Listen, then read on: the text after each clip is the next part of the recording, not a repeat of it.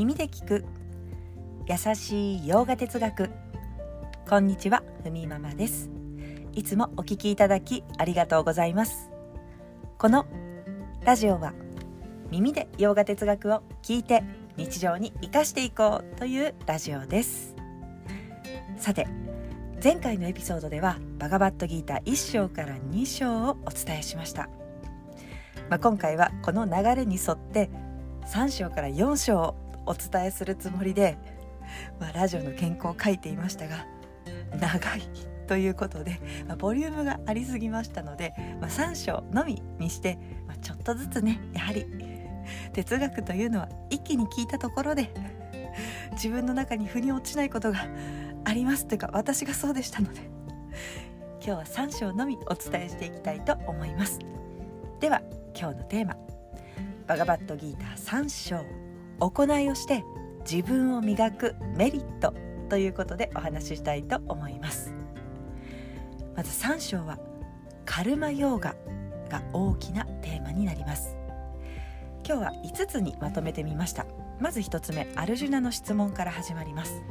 そして2つ目カルマヨーガとは何ですか？3つ目クリシュナはアルジュナに戦うべきだと言います。そして4つ目。カルマヨーガカルマヨーギーのポイントが語られます。5つ目。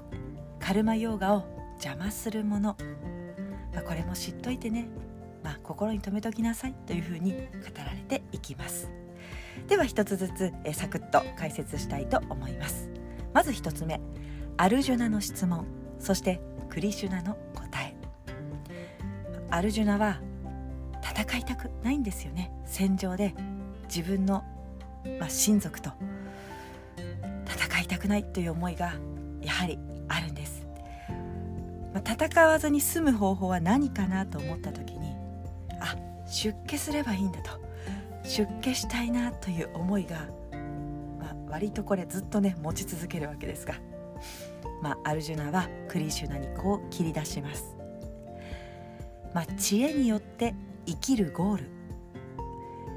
それに到達できると言いながらなぜ行いをせよというのか、まあ、ここでは戦いをしなさいというのかとクリシュナに聞きます。アルジュナ君自由というゴールを到達するには、まあ、2つの道があるんだよと話し始めます、まあ、ここで言う2つの道、まあ、道というよりも2ステップですね。まず1つ目のステップはニャーナヨガ、自分の真実を知ること。2つ目カルマヨガ。行いによって自由を達成する方法がある。ということです、まあ、カルマヨーガで心を磨きニャーナヨーガで得た知恵を磨いた心で理解することが必要になりますよ。というふうなこの2ステップ。2ステップで自由に至るんだ。ということが語られます、まあ、カルマヨーガなしに自由に至るというのは不可能だからアルジュナよ戦うんだとクリシュナに言われます。2つ目カルマヨーガとは何か。カルマというのは行いです。そしてヨーガというのはここでは態度のことを言います。行いに対する態度を、まあ、サットバにすること、まあ、サットバ、えー、3つの質ですね。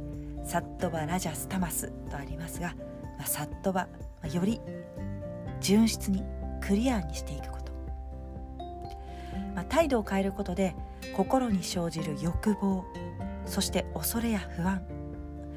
苦悩から解放されますよとメリットが語られてそれにより心にゆとりと落ち着きを得ることができる、まあ、私たちの日常で言うなら目の前にあること、まあ、自分がなすべきことを前向きな態度でやっていきましょうと。まあ、ポイントとしては好きなことをやるというより今やっていることを好きになるというまず態度を作っていきましょうと。自分の態度を変えていく、まあ、変えることができるんですよ。言います、まあ、もちろんねこの先には今このカルマヨーガの大事なことを伝えていますが、まあ、そのやってみてその先見極めも大事ですよということがまた伝えられてはいきます。そして3つ目アルジュナは戦うべきだと。特に社会の中で目立つ人リーダーですね。責任のある人は周りの人が、まあ、見習うそれを見てね従っていきますのでお手本を示すように行いを果たすべきなんだと、まあ、またここでねアルジュナは戦うべきだとクリシュナに伝えられます。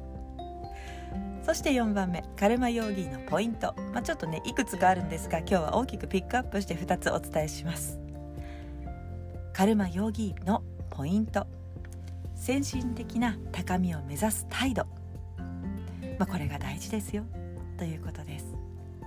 2つ目。行いの結果を自分への贈り物として受け止めていきましょう。と言います。そして5つ目。カルマヨーガを邪魔するもの、まあ、いくら私たち前向きな態度で日常をやっていこうと思っていても邪魔するものがあるからこれ知っとくといいですよということが伝えられます。カルマヨーガを邪魔するものそれは欲望と怒り。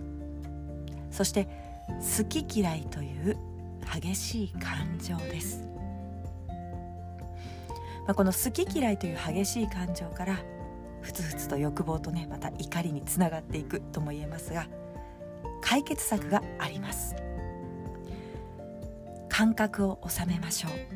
そして心を収めその先には見極めをしていく。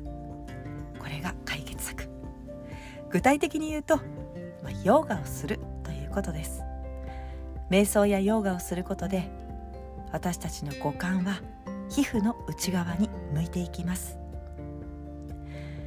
まあ、常に感覚の動きそしていつもと違うその様子を気づくことによって初めて感覚や心を、まあ、収めるコントロールすることができる、まあ、ヨーガはその練習になります。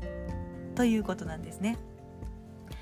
はい、では3章の解説はここまでにして、まあ、今まで1章では、まあ、状況説明ですね。このバガバットギータの状況説明とアルジュナの悲しみが伝えられ2章では、知恵のヨーガニャーナヨーガを伝えています。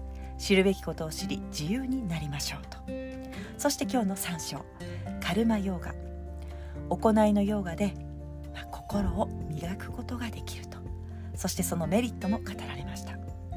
そしてこの先ですね4章では、えー、行いと知恵これを融合していきましょうと。知恵を知ることでまた落ち着きを得ることができますよというふうに語られていきます。はいそれでは今日はこんなところで。今日一日も皆様にとって素敵な一日になりますように。耳で聞く。優しい洋画哲学ふみママラジオご清聴ありがとうございました。では良いお年をお迎えください。来年もよろしくお願いいたします。バイバーイ。